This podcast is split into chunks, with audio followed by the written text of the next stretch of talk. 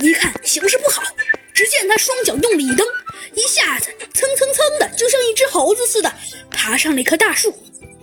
他在树梢的顶上长出了一口气，说道：“唉，脱险了。”但是很快，丁丁就不这么认为了，因为只见大象啊，用它那长长的鼻子，好像要把这棵树连根拔起似的。丁丁啊，在树上来回晃动，眼看就要掉下来了。丁丁在上面说道：“糟了，他要把大树连根拔起来，这样可就糟了。”见鬼！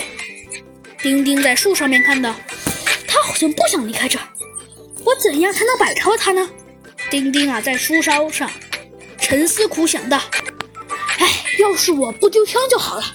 看看挎包里有什么东西。哎，放大镜，我有办法了。”只见丁丁拿出了他的放大镜，至少可以说，哼，这是一个非常高明的主意。只见呢，丁丁把放大镜对准了大象的头顶，但是奇迹就发生了。只见呢。放大镜中射出了一道光，狠狠地砸在了大象的头上。大象啊，好像被这一击吓到了似的，飞似的就逃跑了。丁丁啊，趁机一下子从树上跳了起来，拿起了枪，朝这头笨重的大象啊开了一枪。这回把它打中了。走，米罗，地上有血迹，赶快追上去。唉，我们追了大半天，可我连大象的鼻尖也也没看到丁丁，啊，不对，米卢，我我已经精筋疲筋疲力尽了。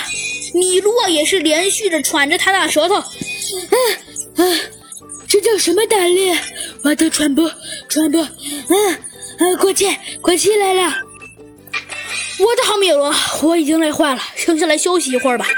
丁丁啊，最终实在是走不动了，坐在了草堆上。没一会儿啊，丁丁就打起了呼噜。